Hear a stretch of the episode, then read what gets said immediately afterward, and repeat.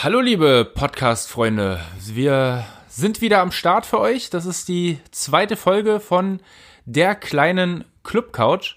Ich bin der Paul und äh, Ja, und ich bin Flo, immer noch. ich wollte dich doch noch vorstellen. Ganz entspannt. Entschuldigung. Ich wollte euch nämlich vorstellen, ich sitze hier äh, an der Ostsee und habe mir aber digital zugeschaltet über dieses merkwürdige Ding namens Internet meinen kleinen Couch-Club-Kumpel, den Flo.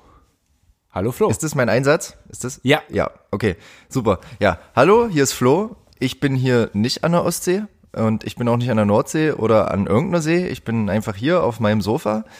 Und äh, ja, hallo auch von meiner Seite an die kleinen Clubbis da draußen, ähm, die gerade überhaupt keine Clubbis sein können.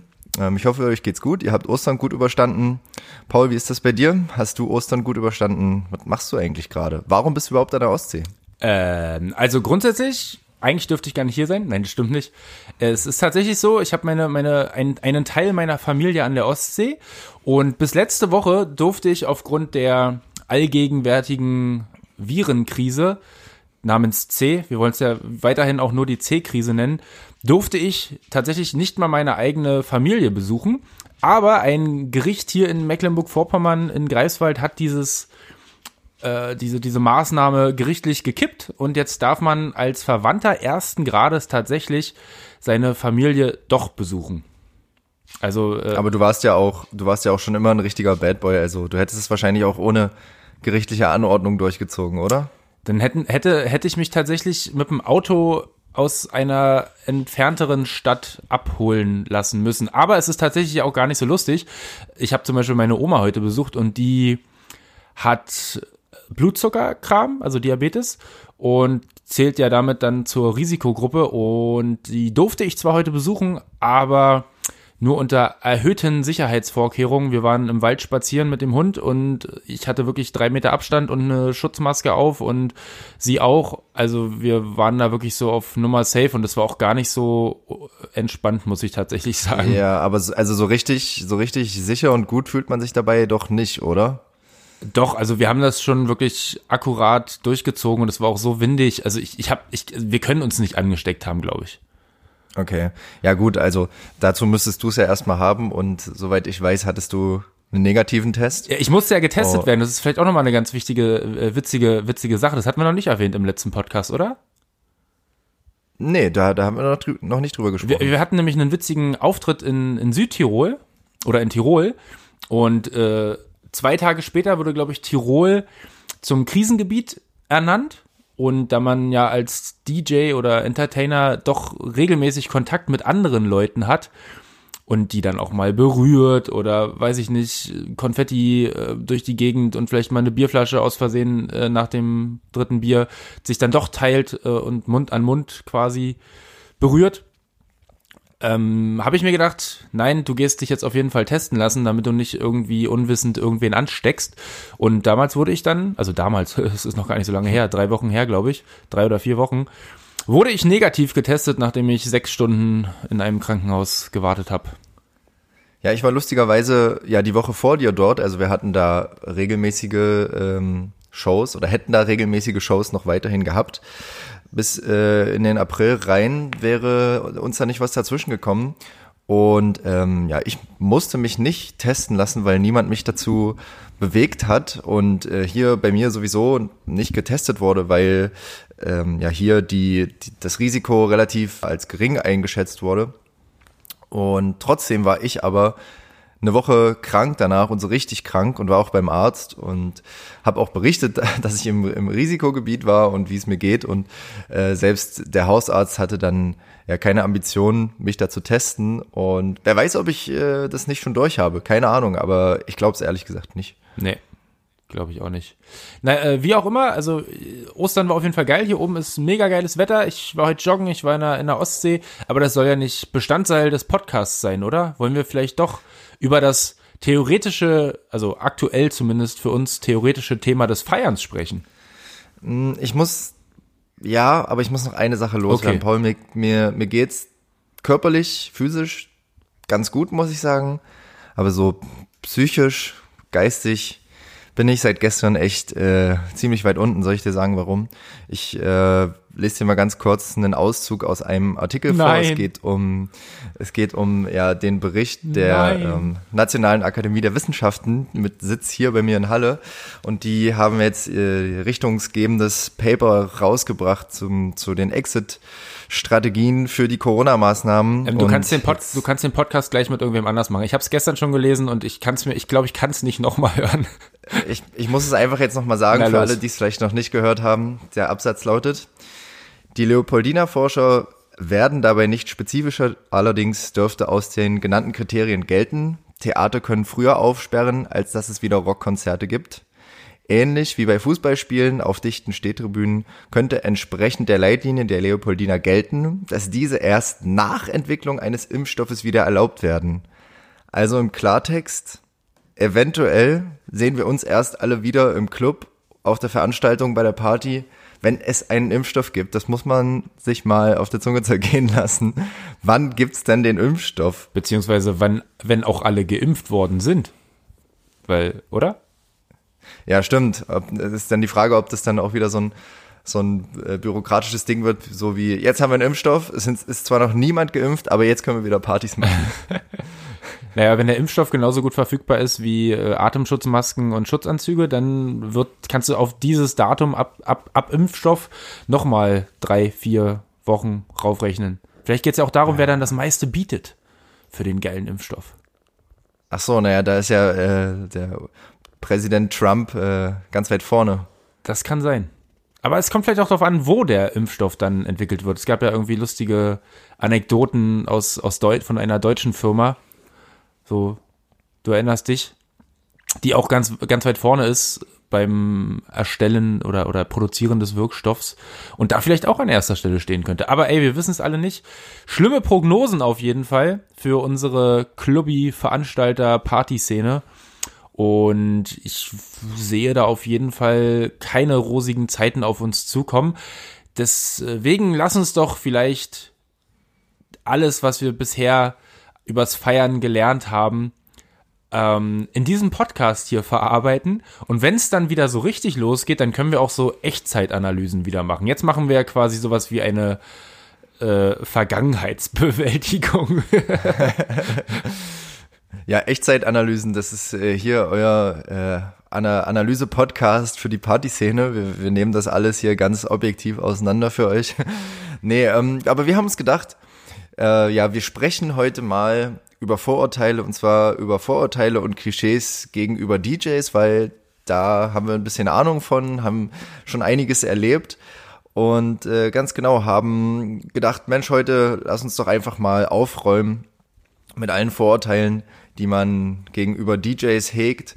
Vielleicht drehen wir das Ganze auch irgendwann nochmal um und machen alle Vorurteile, die DJs gegenüber Gästen haben und so weiter. Also das können wir dann alles nochmal durchspielen. Aber heute geht's erstmal um Vorurteile gegenüber DJs. Ich habe ich hab, Paul, was- ich hab das Thema Ja. heute meiner, meiner Mutter vorgestellt und die hat, die fand das gut, aber es ging eigentlich dann los, dass ich mir gedacht habe nach dem Gespräch, eigentlich müssten wir einen, ganzen Podcast über die Vorurteile gegenüber feiernden Menschen auch machen.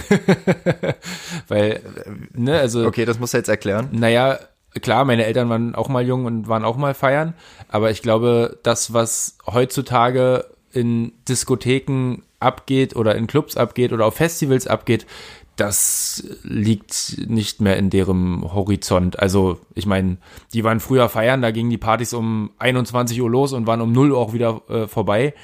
Und danach ist man auch schleunigst wieder nach Hause gegangen, damit man am nächsten Tag wieder was auch immer machen konnte. Ähm, aber wir leben ja in einer anderen Zeit, wo man vielleicht frühestens um eins erst im Club ist und dann um sechs vielleicht die Party zu Ende ist.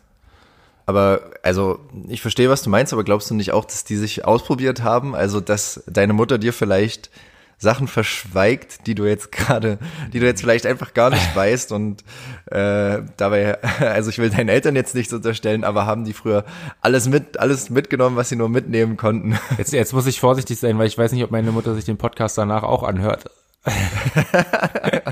Nein, aber ich, natürlich, also du kannst doch nicht äh, deinen Kindern alles erzählen, was du je gemacht hast, glaube ich, sonst äh, verlierst du ja vielleicht die, die Autorität oder sowas. Nein, aber es war damals ja de facto anders. Also wenn du alle Leute fragst, wie, wie wurde in der, also DDR jetzt in dem Fall gefeiert, ich weiß nicht, wie es im Wilden Westen war, aber damals war das halt so und ich glaube, das wurde auch überhaupt nicht befürwortet. Also man muss ja theoretisch sogar drüber nachdenken, ob das überhaupt Sinn macht, so wie wir feiern, feiern zu gehen. Allein uhrzeittechnisch. Dass die ganzen anderen Themen, ob die Musik dann cool ist, ob der DJ überhaupt noch Übergänge machen soll. Früher wurde ja jedes Lied irgendwie angekündigt vorher. Dieser Song hier ist für Marianne aus Polchau und hier ist er für dich. Also jeder bitte sucht sich einen Tanzpartner das, das, das ist ja heute alles ganz, ganz anders. Also DJ Heiko macht das immer noch so. DJ Heiko macht das wahrscheinlich immer noch so und ist auch ganz groß äh, im Kommen, habe ich gehört. Und finde ich auch richtig geil. Aber ja, es ist, es ist halt anders. Und deswegen. Was denkt, ja. Deswegen denkt man, glaube ich, auch als Außenstehender, wenn man über unsere heutige Clubszene berichtet und sagt, ey, boah, Mutti, ich bin erst wieder um fünf, sechs, sieben, acht nach Hause gekommen, weil war eine wilde Nacht oder sowas. Wie soll denn das so eine, so eine Frau, die das so nie miterlebt hat, überhaupt verstehen? Das ist doch krank, was wir da machen. Ja, ich verstehe, was du meinst. Ich, ich höre den, ich höre den gleichen Spruch immer, also nicht von meinen Eltern, aber von meinen Großeltern. Die fragen immer, Junge, schläfst du überhaupt noch? Schläfst du genug? Und so weiter und so fort. Es ist ja auch so ein bisschen ein ähm, Klischee, was man nicht nur gegenüber feier, feiernden Leuten hat, sondern vor allem auch gegenüber DJs. Man schläft nicht mehr, aber Paul, wie ist das bei dir? Also ich muss sagen, ich schlafe ziemlich viel und ähm, ich glaube, Schlaf ist auch extrem wichtig und wenn man sich nicht die Zeit nimmt, zum den Schlaf nachzuholen, den man dann am Wochenende versäumt hat, äh, dann geht es auch nicht lange gut, dass man ähm, ja irgendwie zwei, drei Shows in der Woche oder, oder, oder Gigs in der Woche durchzieht. Also ich, ich habe ich hab eine, einen wichtigen Grundsatz. Jetzt, das ist wirklich Regel Nummer eins für alle Leute, die feiern gehen oder überhaupt für alle Leute, die schlafen und das sind ja eigentlich alle. also jetzt ein Rat für alle Leute, die schlafen. Ja. Nächste Woche ein Rat für alle Leute, die atmen. Es, es gibt ja so verschiedene Schlafphasen und ein weiser Mann, der hat mir mal gesagt, man soll entweder vier oder acht Stunden schlafen.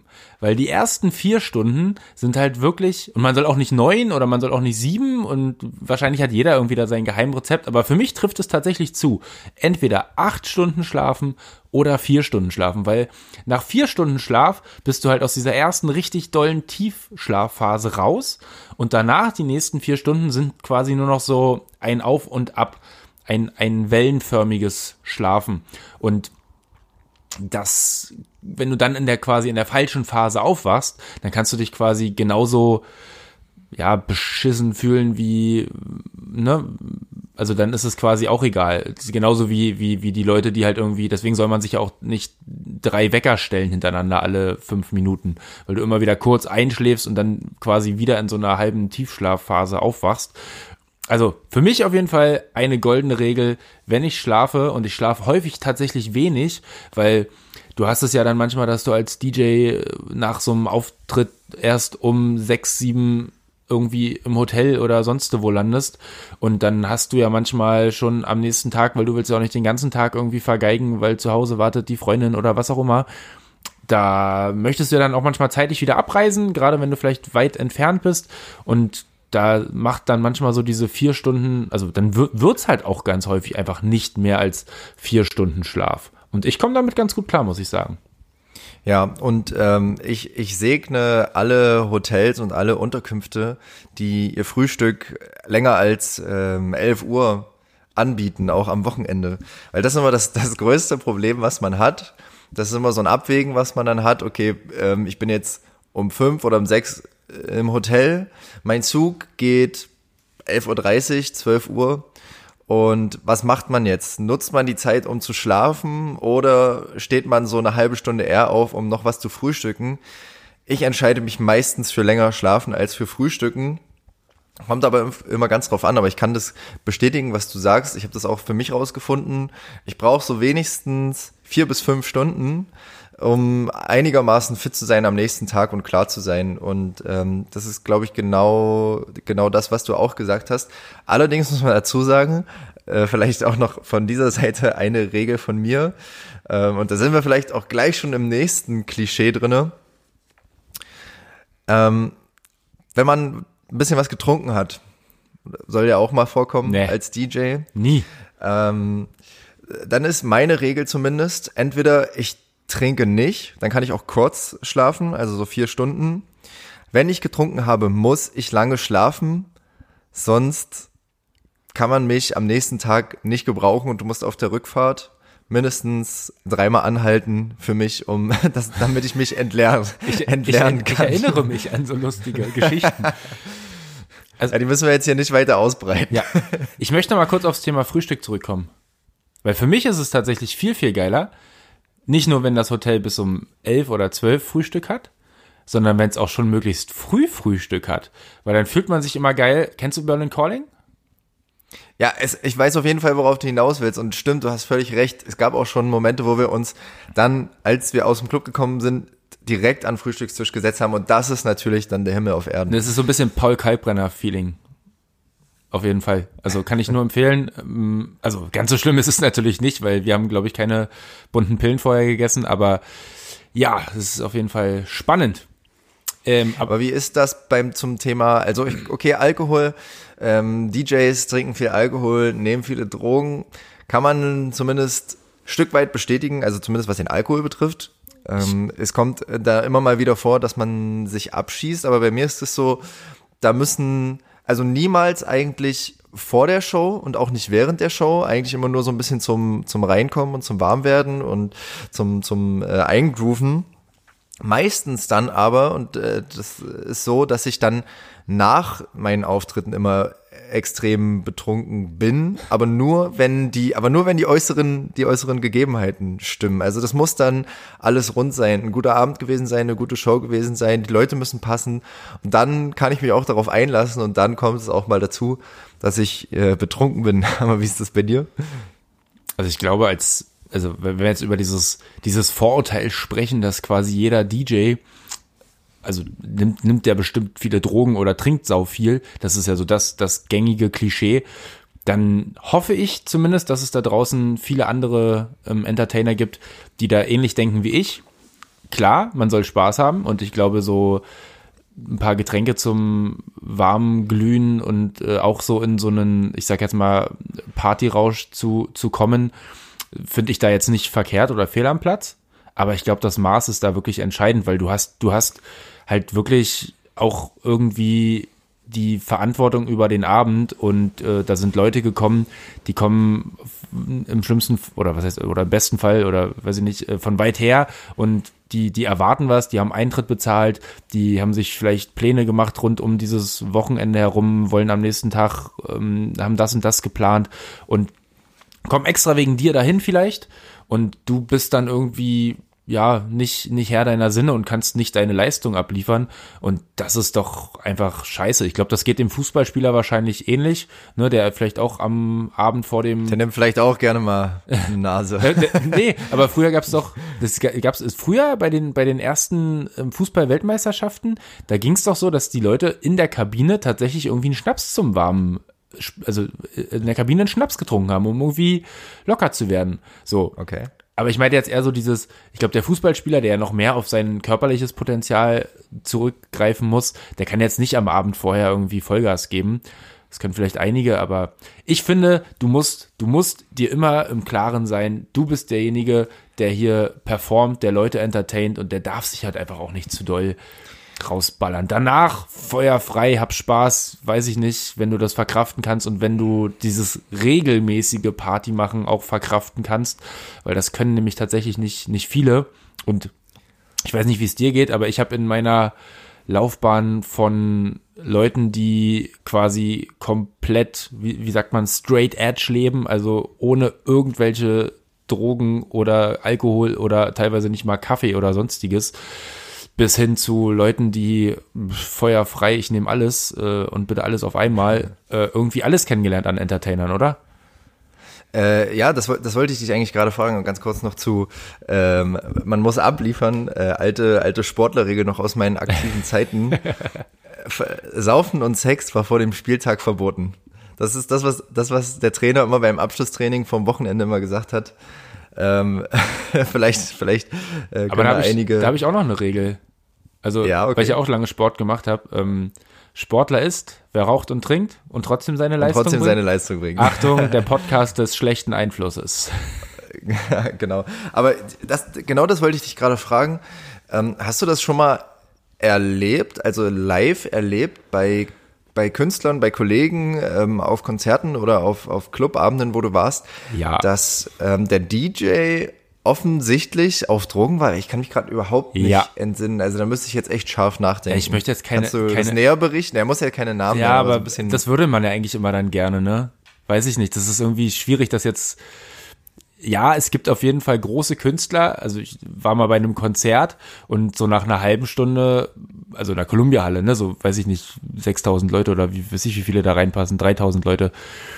Und richtig fette Nummer, 40, 50 Euro Eintritt bezahlt. Erstmal kam der Künstler natürlich schon zu spät und dann war es irgendwann so Halftime und dann sagte der halt, ja, sorry, ich kann nicht mehr, ich gehe mir mal kurz die Nase pudern. So. Dann ging, der, dann ging der Künstler halt nach hinten und hat halt die Leute also bestimmt eine halbe Stunde warten lassen. Das war wirklich, Quatsch. ja, kompletter Stimmungskiller. Ist danach auch wiedergekommen und danach ging es anscheinend auch wieder, aber es war einfach völliger Fail am Platz. Crazy. Also ich meine, gut, gut, ich muss vielleicht revidieren. Ich war schon mal beim Masimoto-Konzert, aber da ist das ja eher so ein kollektives High sein. Also da ist ja die Crowd genauso dabei wie der Act offen, offenbar. Und ähm, genau, also da, das ist ja irgendwie eine andere Nummer. Aber ich, hab, ich kann mich nicht entsinnen, dass ich mal irgendjemanden gesehen habe oder bewusst gesehen habe. Vielleicht habe ich auch einfach noch nie drauf geachtet, der so richtig auf irgendwas drauf war, auf irgendwas Hartem drauf war. Unangenehme Frage. Es ist Zeit für die unangenehme Frage, finde ich. Die unbequeme Frage, okay. Ja, jetzt gerade, Flo, warst du in deiner Laufbahn als DJ schon mal, ich sag mal, grenzwertig betrunken? Dass du so selber eigentlich gedacht hast, okay, heute habe ich den Bogen ein bisschen überspannt und nächstes Mal auf jeden Fall weniger?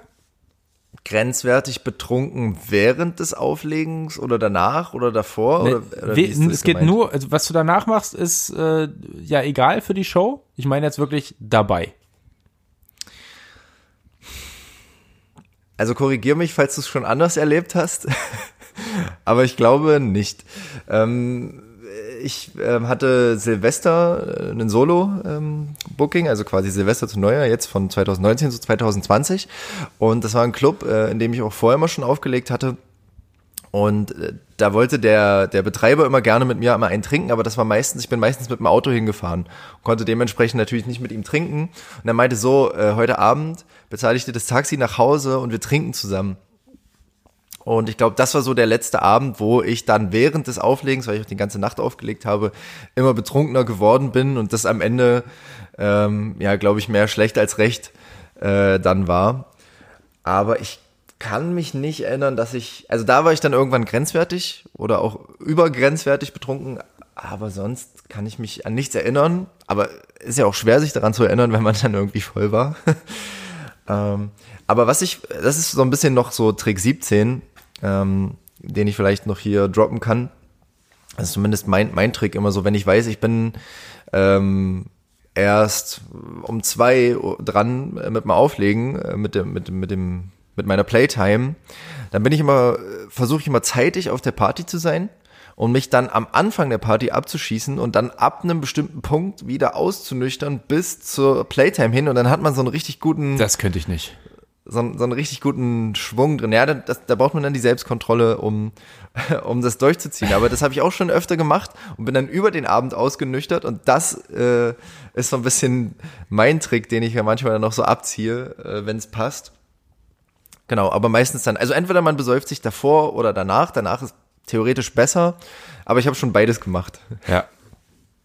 Also es gibt ja, also weil du gerade eben Veranstalter ansprechen wolltest, es gibt ja Veranstalter, die sind, die meinen es zu gut. Ich, Ja. ich nenne ich nenn da jetzt mal keine Namen, aber es gibt da so einen so einen Laden, ähm, der ist ziemlich wild. Und Und da muss man sich tatsächlich äh, den am Ende des Abends den den den äh, Hotelzimmerschlüssel freitrinken. Und das sind so so Nummern, wo wo es auch wirklich grenzwertig ist. Also weil jeder hat ja auch so seine Tagesform beim beim Trinken. Und manchmal, klar, es soll ja auch ein cooler, ein cooler Vibe irgendwie zwischen Veranstalter und, und Künstler sein und zwischen den Gästen und alles easy. Aber manchmal meinen es die Leute doch auch zu gut und weiß ich nicht. Also ich habe mich da manchmal schon so gefühlt, als äh, wüsste da der Veranstalter gerade nicht, wie nah er an meinen Grenzen dran ist und wie nah er da dran ist, äh, den Gästen die Party zu versauen. Obwohl das ja eigentlich nur gut gemeint hat.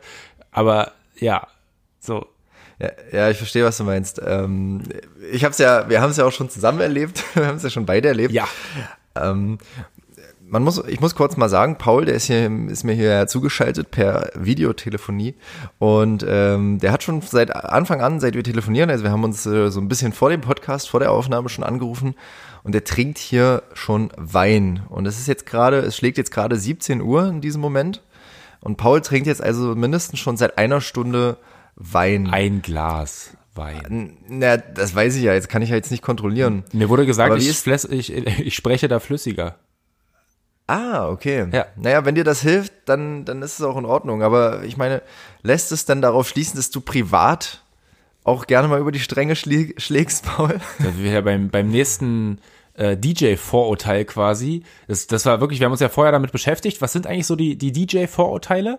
Und ein Vorteil war auf jeden Fall, das Leben eines DJs ist von vorne bis hinten eigentlich nur Party. Und ich glaube, das ist auch was, was viele Gäste im Kopf haben. So, der DJ kommt nach Hause nach der Party und möchte, hat auf jeden Fall eine After-Hour.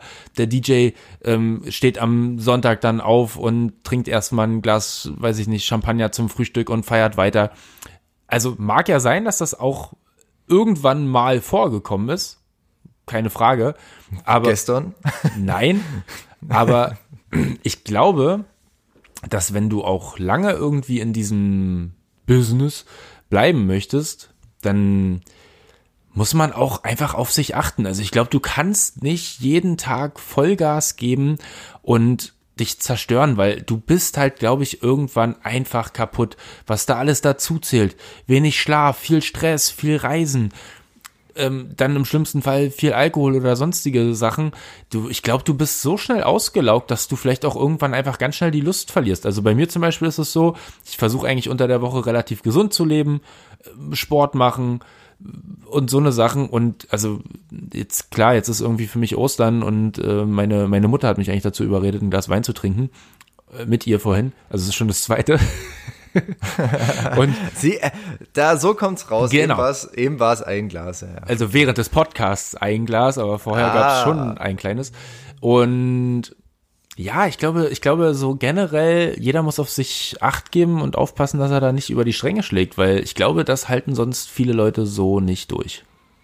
Ja, ich denke auch so Typen wie David Getter, also eigentlich, ich, David Getter ist so ein bisschen mein, mein Lieblingsbeispiel und viele, bei vielen ist er halt irgendwie verschrien als, äh, keine Ahnung, DJ USB-Stick und ich feuer mein Set einfach ab, ohne zu mixen und so. Aber der Typ ist für mich, egal was er irgendwie wo abgezogen hat, er ist einfach eine Legende für mich. Und warum können so Typen wie David Getter, die irgendwie über 50 sind, heute noch auf der Bühne stehen und heute noch abliefern. Ich glaube ganz genau, weil sie eben eine gesunde und straighte Lebensweise haben. Ich glaube natürlich, die hatten auch ihre Zeit und die haben ihre Partys gefeiert und haben über die Stränge geschlagen. Aber ich glaube, irgendwann kommt so der Punkt, wo er dann sagt, gesagt hat, ey, nee, komm, wenn ich jetzt hier weiter durchziehen will, dann, ähm, dann muss ich mich irgendwie zusammenreißen und ich finde, der Typ sieht für sein Alter auch super aus. und We ja. Weißt du, weißt du, wie Sven Feth das gemacht hat früher? Also ich weiß nicht, ob er es heute noch macht, aber da gibt es eine lustige Doku auch dazu, zu dem Thema. Sven Feth ist ja so, ja, ich glaube, jeder weiß, was Sven Feth für Partys früher, ich weiß nicht, ob er heute auch immer noch so drauf ist, aber. It's all about gute Laune. Gute Laune! Und der hat ja wirklich dermaßen über die Stränge geschlagen, dass der irgendwann begriffen hat, dass er eine Balance braucht in seinem Leben. Und weißt du, wie er das geschafft hat? Der hat, äh, ich glaube, drei Viertel seines Jahres hat er nur mit Party machen und Auflegen verbracht. Und das restliche Viertel des Jahres ist er in irgendeinem so indischen Tempel und hat Detox gemacht. So Yoga und Heilfasten und so diese ganzen krassen Nummern, um ähm, ja wirklich dann seinen Körper wieder auf Vordermann zu bringen. Und wenn man sich den, den Mann heute anguckt, äh, ich weiß nicht, wie alt er ist, kannst du mal nebenbei vielleicht googeln, keine Ahnung. Ja, ja. Aber der ist ja, der ist ja auf jeden Fall ein, ein immer noch guter Mann. Also, würde mich interessieren. Also Sven Feth ist mittlerweile 56 Jahre alt. Ja, wow. Also, könnt ihr alle mal Sven Feth googeln. Äh, immer noch ein attraktiver Oder Mann. 55. Naja, wie auch immer. Ja, ja, ja. Also, ne, also es, jeder muss, glaube ich, so seinen Weg finden, dass er da vielleicht auch irgendwie einen, einen Ausgleich hat, weil sonst äh, hält man das, glaube ich, nicht lange durch. Lass uns doch vielleicht zum nächsten Vorurteil kommen. Nee, ich, ich Okay. war, also, Okay, dann nicht. Wir, äh, wir haben noch, wir haben noch viel zu besprechen, aber ich wollte vielleicht noch eine Sache dazu sagen. Ich, ich finde es echt auch geil, wenn einfach mal Ruhe ist. Also weißt du, wie ich meine? Unter der ich Woche. Einfach auch mal, genau, unter der Woche. Also man beschäftigt sich so viel mit Musik als DJ und hört da und hört da und man, man ähm, ist immer so ein bisschen, man konsumiert halt Musik in irgendeiner Form und ähm, ich bin dann aber so ein bisschen in der Denke drinne, ja, okay, wo kannst du das jetzt verwenden? Äh, wo, wo würde der jetzt gut passen in meine Sets und ist der Track, ist der geil, gibt's dazu schon einen neuen Remix und so. Man ist immer ähm, aufmerksam, wenn man Musik hört, weil man immer im Hinterkopf hat, ja, das muss ja für mich jetzt auch was bringen, dass ich Musik höre. Also Musik hören ist für mich zum großen Teil, also kann ich selten abschalten, ist auch dann Arbeit für mich. Und ich finde es einfach geil, wenn einfach mal Ruhe ist. Und dann höre ich vielleicht Podcasts oder höre aber auch einfach gar nichts und Oder ganz andere Musik. Oder ganz andere Musik, genau. Also, Also- die, die ich überhaupt nicht verwenden kann. Jazz zum Beispiel. Ich höre mega gerne Jazz. Ähm, genau. Und das ist wirklich dann einfach mal entspannt. Aber was ich dazu sagen muss, aktuell, in der aktuellen Situation, höre ich gerade wieder viel, viel mehr Musik, Radio, Playlists, Weil's dir fehlt. DJ-Sets. Ja, ganz genau, weil es mir fehlt. Du hast es erfasst. Du bist einfach, ja, unter, unterfeiert. Ja, so wie du letzte Woche gesagt hast, dass du äh, unter unter crowded bist, äh, Auch. dir fehlt so ein bisschen die Crowd Love, äh, bin ich einfach so ein bisschen, mir fehlt der grundsätzliche Vibe der Ja. Party gerade. Und das, obwohl man doch eigentlich das nur als Job betreibt und ja so wahnsinnig viel Geld als DJ verdient. Vorurteil, nächstes Vorurteil.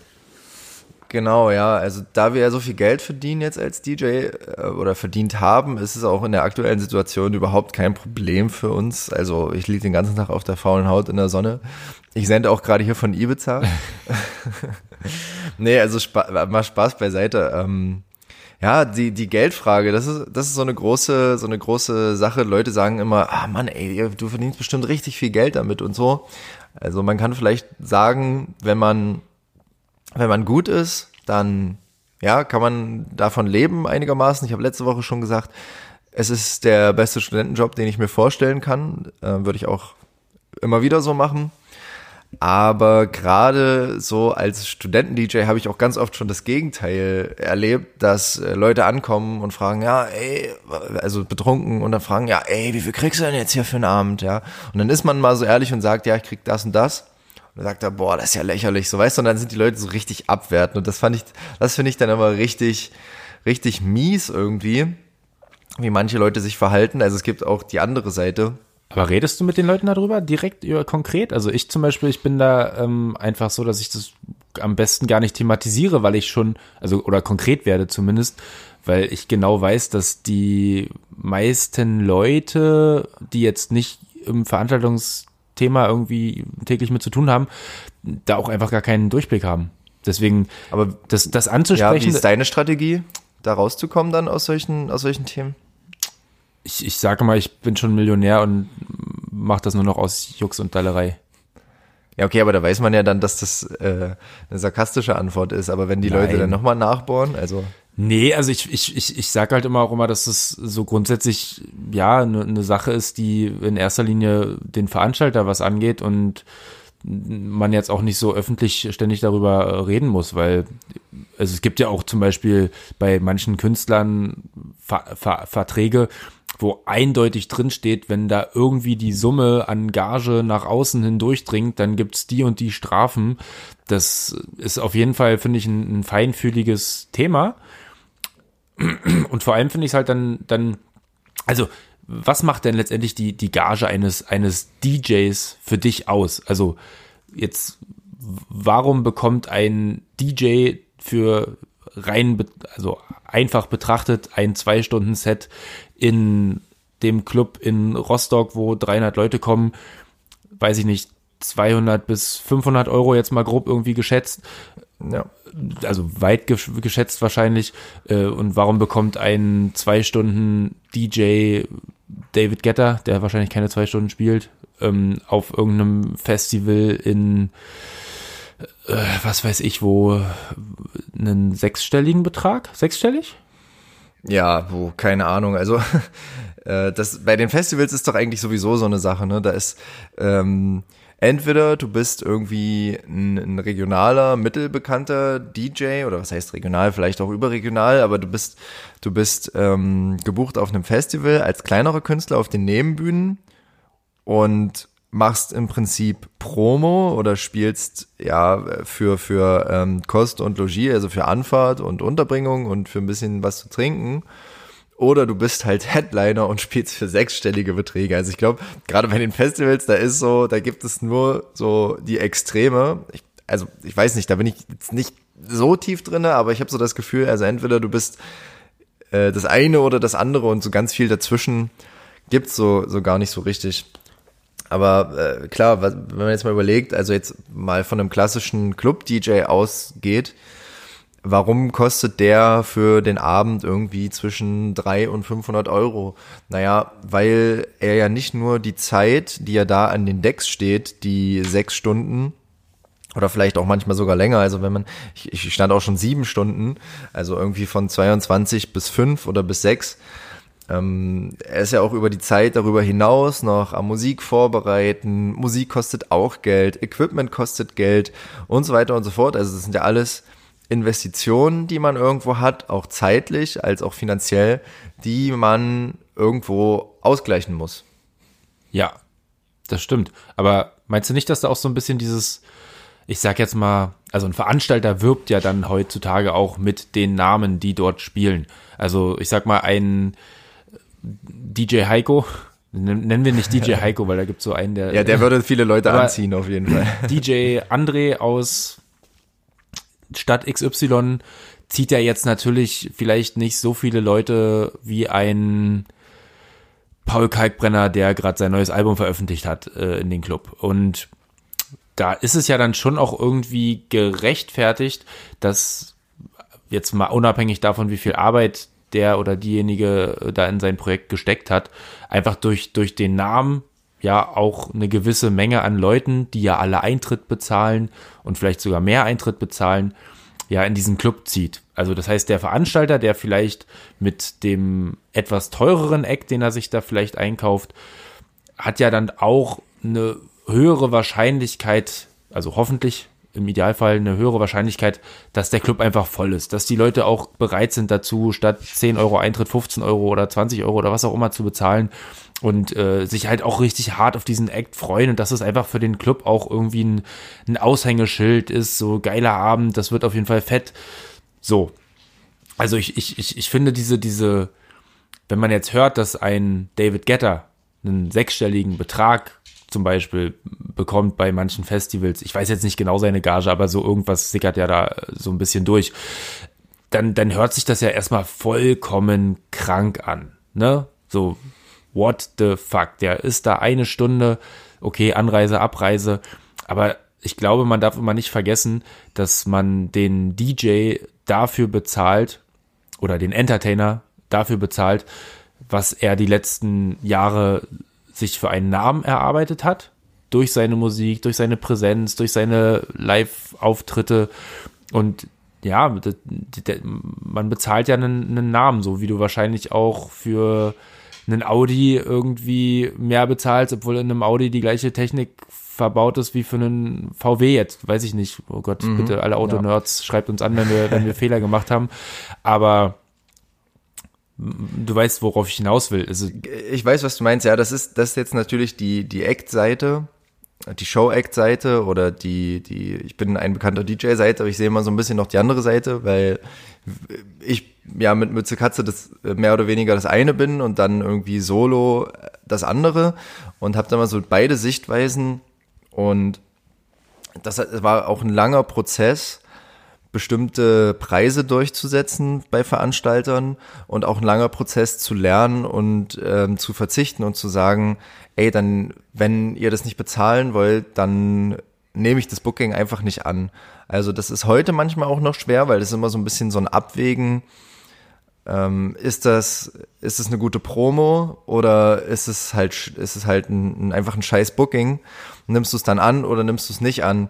Und ähm, genau, es ist einfach ein langer Prozess, so als normaler Resident-DJ seine Preise durchzusetzen und ein festes äh, Standing sich zu entwickeln und also keine Ahnung, vielleicht mal ein Tipp an alle so äh, Anfänger-DJs da draußen und äh, so wachsende Residents. Man muss nicht immer jedes Booking annehmen, wenn es nicht zu euren Konditionen ist. Da hat natürlich jeder so ein bisschen seine eigene seine eigene Philosophie. Ähm, genau, aber man muss nicht um jeden Preis überall gespielt haben und um jeden Preis ist da so das, das Schlüsselwort, ähm, was es da so gibt. Klar kann man klein anfangen und sich aufbauen, aber wenn man irgendwie schon eine gewisse Erfahrung hat, ähm, ja, dann sollte man sich auf jeden Fall nicht unter Wert verkaufen. Ein schwieriges Thema auf jeden Fall. Ich glaube auch ganz ja. schwierig, da die, die richtige Balance zu finden, weil gerade als Newcomer bist du ja einfach unglaublich heiß darauf. Du möchtest am liebsten irgendwie jeden Gig annehmen, weil, ey, geil, dann bin ich jetzt auch nochmal da und auch nochmal da und ich kann irgendwie meinen Namen in die Welt hinaus tragen und äh, ja, und natürlich auch Erfahrung sammeln. Zum Anfang willst du ja auch erstmal auf jeden Fall alles, alles kennenlernen. Und dann hast du vielleicht irgendwie so eine Phase, wo du auch mal ganz schnell gemerkt hast, naja, hätte ich mir jetzt eigentlich auch klemmen können. Klar, ich habe irgendwie ein bisschen Geld verdient, aber ja, es war jetzt für mich und für meinen Namen und für meine DJ-Karriere auf jeden Fall kein sinnvolles Ding. Aber ja, so. Ja, der einzige Vorteil, den das haben kann, ist, dass man viel rumkommt, dass man mal viel, dass man viel sieht. Aber aus eigener Erfahrung, also das ist vielleicht auch so ein, so ein Vorteil, äh, Vorurteil, was es gibt gegenüber DJs. Naja, ihr bereist ja ganz Deutschland oder vielleicht sogar irgendwie international. Ich meine, wir waren jetzt schon in Österreich, in der Schweiz und äh, Afrika. da äh, stimmt, ey. Also ich war nicht dabei, aber warst du dabei? Ich war auch nicht dabei. aber ja, Mütze Katze ist sogar schon in Afrika aufgetreten. Wahnsinn. auf der Zunge, zerge Zunge zergehen. Ja. Genau, aber man ist viel unterwegs, so international auch mal, aber auch in vielen Städten in Deutschland. Und das Vorurteil so, ja, ihr, ihr äh, seht ja diese ganzen Städte dann und äh, erlebt da unheimlich viel. Aber mal ganz ehrlich, so richtig viel Zeit, sich da umzuschauen und das aufzusaugen und das mitzunehmen, hat man eigentlich nicht. Es kommt drauf an. Also, es kommt wirklich drauf an. Aber der Regelfall ist es auf jeden Fall nicht. Ich kann zum Beispiel von einem positiven Beispiel berichten. Ich war schon mehrfach in Wien, aber in Wien war ich wirklich nachts. Das heißt, du kommst abends an, gehst vielleicht noch mal irgendwo ein Happen essen, hast dann abends deinen Auftritt und fährst am nächsten Tag wieder. Du hast von der Stadt nichts gesehen, außer die Fahrt im Taxi, Auto oder was auch immer, das Restaurant, in dem du warst, das Hotelzimmer und den Club. Und am nächsten Morgen bist du sowieso erstmal mit dir selbst beschäftigt, äh, um möglichst schnell wieder äh, den, den, den, den Heimweg antreten zu können. Hast also wirklich effektiv gar nichts davon gesehen. Aber es gibt ja auch mal so Dates, das hatten wir jetzt zum Beispiel gerade. Da waren wir am Freitag, glaube ich, in Wien und am Sonntag in einem anderen Teil von Österreich gebucht. Und da hattest du mal einen Tag off. Und das war eine unheimlich geile Nummer, weil du einfach die Zeit nutzen konntest, um mal was von der Stadt zu sehen. Wir sind wirklich den ganzen Tag durch Wien gepilgert, sind sogar abends dann nochmal in einen anderen Club, um, also Privatfeiern gewesen, um das, um das mal aufzusaugen, das Ganze. Aber das ist auf jeden Fall absolut nicht der Regelfall, weil du hast ja teilweise Freitag und Samstag Gigs und du hast ja auch ja, du hast was vorzubereiten, du hast wie bei uns jetzt auch noch eine Hölle an Equipment zu organisieren, mitzubringen, vorzubereiten, was auch immer. Und dann bist du eigentlich froh, wenn du auch den Zeitfaktor Show Auftritt, Show Vorbereitung irgendwie möglichst gering hältst. Das heißt, dass du am Freitag, ja, natürlich rechtzeitig, aber auch irgendwie so spät wie möglich irgendwie abreist, weil du ja auch, ja, jetzt da nicht nur abhängen willst. Und dann bist du am nächsten Tag, wenn du jetzt dann irgendwie ausgeschlafen hast und dich vielleicht um 11, 12 dann wieder auf den nächsten Weg machst zu deinem nächsten Gig, wo du dann vielleicht abends um 18, 19 Uhr wieder angekommen bist, hast du effektiv weder von Stadt A noch von Stadt B irgendwas gesehen. Also es ist wirklich ein, ein Leben ganz komisch. Auf der Straße. Und dann fragen dich so Leute, warst du denn schon mal in XY? Und du sagst so, ich habe eigentlich gar keine Ahnung, ob ich schon mal hier war. Und dann guckst du dir so die Straßen an, wo du so lang fährst, so die Hauptstraßen erkennt man dann immer wieder und sagt so, ey, irgendwie war ich hier schon mal, aber es sieht irgendwie anders aus. Hm. Eine ganz, ganz schräge, abgefahrene Nummer, finde ich manchmal. Ja, es ist wirklich mehr Reisen und äh, Kilometer schreiben, als wirklich die Städte und Orte erleben, an denen man ist. Ja. Aber ich finde, das ist gerade auch der, der Vorteil der aktuellen Zeit, dieser sogenannten C-Krise. Ähm, du hast mir nämlich letzte Woche die Frage gestellt, was mein geilstes Erlebnis oder mein, mein bestes Erlebnis als DJ war. Und da ist mir auf, auf Anhieb kein konkretes Erlebnis eingefallen. Und jetzt hat man ähm, gerade in dieser Ruhephase, die wir jetzt zwangsläufig haben, einfach mal die Zeit, ähm, ja, so ein bisschen zurückzudenken und so ein bisschen zu reflektieren, was man eigentlich in den letzten Monaten alles Geiles erlebt hat, weil oft ist es dann halt so, wie du schon sagst, ja, man hat dann vielleicht Freitag oder man hat Samstag und Sonntag irgendwie Bookings, zwei Bookings hintereinander und dann geht's nächste Woche schon weiter und unter der Woche hast du dann oder habe ich dann vielleicht noch irgendwie was im Studentenclub am Laufen. Und man hat überhaupt keine Zeit, sich zu besinnen und darüber nachzudenken, was man eigentlich für krasse und coole und ähm, schöne Momente erlebt hat auf der Bühne, hinter der Bühne mit den Leuten zusammen. Und das ist gerade einfach richtig schön, sich mal die Zeit zu nehmen, zurückzudenken, ey, auf, auf welchen Bühnen und in welchen Clubs und in welchen Städten war ich denn jetzt eigentlich die letzten sechs Monate unterwegs und wen habe ich denn da kennengelernt und was habe ich da erlebt? Es ist einfach schön, sich gerade mal so ein bisschen zu besinnen. Also das ist so vielleicht ein Vorteil, den die aktuelle Zeit so mit sich bringt. Weil ich bin auch unheimlich schlecht darin, ey, dann kommst du in einen Club zum zweiten Mal, zum dritten Mal und du weißt nicht mehr, wie die Leute da alle heißen. Du weißt nicht, wie der Warm-Up-DJ hieß und du triffst die an und die reden mit dir und sagst, Mensch, weißt du noch beim letzten Mal und beim vorletzten Mal und dann und dann und du bist so, oh verdammt, ey, es tut peinlich. mir so leid. Aber, ja, es ist unfassbar peinlich, aber vielleicht hast du schon mal das Gleiche ich erlebt. Bin und du ich bin Experte da drin im, im, im Namen. Ich kann jedes Gesicht zuordnen auf der ganzen Welt. Wenn ich einmal, einmal gesehen habe, kann ich es irgendwie einordnen und irgendwie macht es sofort so Bing in meinem Kopf, aber Namen und vielleicht auch noch Zuordnung ist manchmal so unglaublich schwer. Gerade wenn du dann halt auch so eine Momentaufnahmen halt teilweise nur hast. Weißt du, so. Ja, aber wie machst du das? Bist du dann, bist du dann ehrlich und sagst, ey, sorry, ich habe deinen Namen vergessen? Oder bist du dann so, ey, du Warm-up-DJ vom letzten Mal? nee, ich, ich, ich versuche das mit Charme zu kaschieren. ah, klemperst einmal ein bisschen mit deinen, mit deinen Augen und dann. Nein, ich, ich, ich bin dann da schon so, ey krass, ich kann mich, ich sag's auch ganz direkt, ey, sorry, ich kann mich auf jeden Fall noch voll an dein Gesicht erinnern, aber ich habe gerade einfach deinen Namen vergessen, tut mir leid. Und dann, dann ist meistens schon alles entspannt. Also ich glaube, da ja. ist Offenheit manchmal der, der Schlüssel. Na, Hauptsache, man vergisst den Namen des Veranstalters nicht. Ja, manchmal vergisst man ja sogar seinen eigenen Namen, wenn die Party gut war, aber Nein. Das habe ich noch nicht erlebt. Aber das ist auch schon vorgekommen, dass du, dass du den Veranstalter nicht wiedererkannt hast. Oh ja. Also es gibt aber, das ist ja auch wirklich, ich glaube, da hat jeder sein, sein eigenes Brain. Und bei uns gibt es zum Beispiel im Team jemanden, der hat ein Brain, wirklich, der kann dir sagen, was ist am 8.3.2014 zu 23.15 Uhr genau passiert. Das ist wirklich Wahnsinn. Aber mein, mein Brain ist für sowas nicht geschaffen. Wofür ist dein Brain geschaffen? Ich, ich lebe im Moment und nee, wirklich. Also ich glaube, ähm, da, damit kann ich umgehen, aber alles, was irgendwie dann doch zu lange zurückliegt, auch bei der, bei der Fülle an Auftritten, die man ja durchaus hat. Und man vergisst ja, man vergisst ja nicht, ob ein Gig geil war, ne? Aber wenn du, das stimmt. wenn, also wenn besonders herausragende Erlebnisse, ob jetzt positiv oder negativ, die behält man auf jeden Fall. Aber wenn du so Erlebnisse hast, die vielleicht so semi so waren, ja, du weißt ja auch nicht jedes Mal, wann du in den letzten drei Jahren Sex gehabt hast, weil manche Male waren vielleicht richtig mega manche hast du Doch, vielleicht ich, auch wei schon ich weiß es noch. Es war nur einmal. Nee, Spaß. Kann ich an einer Hand abzählen. ja, sehr gut.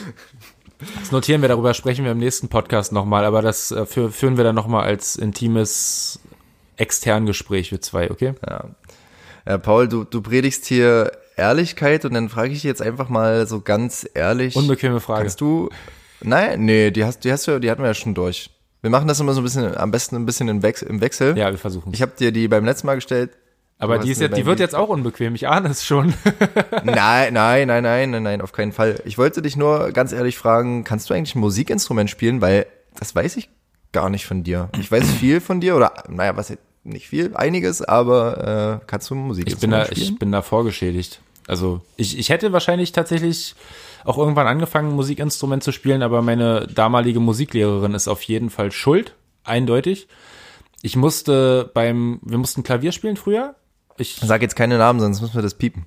nee, das ist, glaube ich, verjährt. Ich glaube, mittlerweile darf ich es wieder Ach sagen. so, okay. Und ich habe tatsächlich mir Mühe gegeben beim in der Schule lernen und habe dann eine 6 bekommen. Wirklich. Also es war wahrscheinlich nicht gut, aber eine 6 ist schon so wie, ja, ähm, nicht mal versucht oder sowas. Ja. Und dann musste ich zu dieser Frau Musiklehrerin in den Nachhilfeunterricht. Zweimal die Woche über bestimmt Musik-Nachhilfe. ja, ich musste Klavier gibt's. Nachhilfe nehmen, damit ich da klarkomme. Und dann habe ich mich doch tatsächlich verbessert und sie hat es gewürdigt, dass ich mir Mühe gegeben habe und zweimal die Woche über bestimmt, weiß ich nicht, vier bis acht Wochen dahin gerannt bin und eine Stunde Klavier geklimpert habe mit ihr. Und äh, dann hat sie mich doch tatsächlich verbessert auf eine 5. Stark. So, und damit war dann auf jeden Fall vorbei mit, äh, lange Zeit war für mich alles vorbei mit Musik. Aber vielleicht äh, Krass, und das war dann ein rotes Tuch für dich. Also generell Musik oder Musikinstrumente oder? Nee, nicht Musik. Hast du das Musik, noch ist ja, unterteilt? Musik fand ich ja immer geil, so. Hab ja Okay. Musik gehört und äh, weiß ich nicht, die ersten Anfänge gehabt. Auch mit elektronischer Musik schon in, in, in jungen Jahren oder weiß ich nicht, Hip-Hop, Rock, alles, was man so halt in, in der Pubertät so aufsaugt, was dann irgendwie so hochkommt. Aber selber spielen war für mich seitdem wirklich von, seit diesem Moment auch wirklich einfach echt ein Tabu. So komplett hat sie mich richtig gedisst und dann, ja, Ja, krass. Also bei mir ist eigentlich genau das Gegenteil. Also man könnte auch sagen, meine Musiklehrerin ist schuld, aber im, im positiven Sinne. Weil ich hatte ab der fünften, von der fünften bis zur zwölften Klasse die gleiche Musiklehrerin. Und die hat es einfach drauf gehabt, die Frau. Also das war, die hat es geschafft, äh, das irgendwie interessant zu verkaufen und Musik waren ja auch einfach, also meistens einfache Noten, einfach äh, einfache Einsen, die man bekommen hat oder einfache gute Noten, die man gerne mitgenommen hat. Und da war der Aufwand meistens nicht so groß und deswegen habe ich es auch irgendwie geschafft, über die Jahre so ein bisschen Noten zu lernen und äh, was man halt irgendwie, also Notenlehre so ein bisschen die Grundlagen, was man eben alles so braucht. Und äh, ja, habe mich dann auch äh, für Instrumente irgendwie weiterhin interessiert, obwohl ich nie so richtig eins gelernt habe. Aber war das bei euch in der, in der, in der Grundschule nicht so? Musstet ihr nicht zwangsläufig irgendwas lernen? Blockflöte oder sowas? Also ich musste zum Beispiel, oder ist es in Berlin, da ist man froh, dass die, dass die Schüler sprechen können. Oh, oh. Ja, da macht sich Halle hier wieder über Berlin lustig. Also Wahnsinn. Naja, ich bin ja nicht mal, ich bin ja nicht mal in Halle auf die Schule gegangen, sondern das war ja richtiges, richtiges Dorfleben, was ich da, Ja. also richtige Dorfschule, richtig behütet aufgewachsen. Nee, das weiß ich tatsächlich Nee, aber ich musste mehr, zum Beispiel Blockflöte lernen. Blockflöte. ja, aber da hast ja. du doch wirklich geile Voraussetzungen für DJ. DJ, DJ Blockflöte. Hatte ich erst überlegt, ob ich mich so nenne. Nee, Quatsch. Aber mh, es, man, du lachst jetzt, aber es ist eigentlich Blockflöte das perfekte Instrument, um halt Musik und Noten und so weiter zu lernen, um irgendwie so ein bisschen musikalisch zu sein. Okay. Weil als DJ, ich bin trotzdem der Ansicht so, als guter DJ musst du auch ein bisschen musikalisch sein, weil das Vorurteil oder das Klischee, auf das wir jetzt hinaus wollen natürlich, ist, dass DJs DJs geworden sind, weil sie eben kein Instrument spielen können. Und ich, ich denke, das kann man in gewissen Fällen bestätigen, dass viele DJs einfach kein Instrument spielen können. Aber ich muss mal ganz ehrlich sagen, ich glaube, es hilft, wenn man es kann. Weil Wahrscheinlich. DJ, DJ sein hat halt nicht, nicht nur was mit der Technik zu tun oder ob man einen guten Musikgeschmack hat zu tun, sondern hat auch viel mit Gehör zu tun, Musikverständnis, Harmonie und, und äh, genau, wie, wie die Takte, also man muss halt auch zählen können als DJ und so weiter. ja, das ist und ja da mehr ist Mathe. es nicht. Na, okay. Aber das ist nicht ganz verkehrt, wenn man so ein bisschen Ahnung von Musik hat.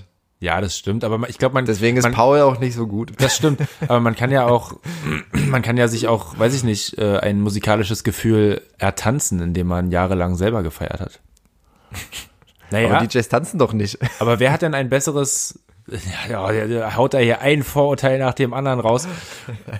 Also, ich, äh, ich, also bei mir war es auf jeden Fall so. So, ich glaube, ich habe durch die jahrelange Feierei zumindest ein oder Tanzerei ein, ein Gefühl, auch ein mu- musikalisches Gefühl für die Tanzfläche entwickelt.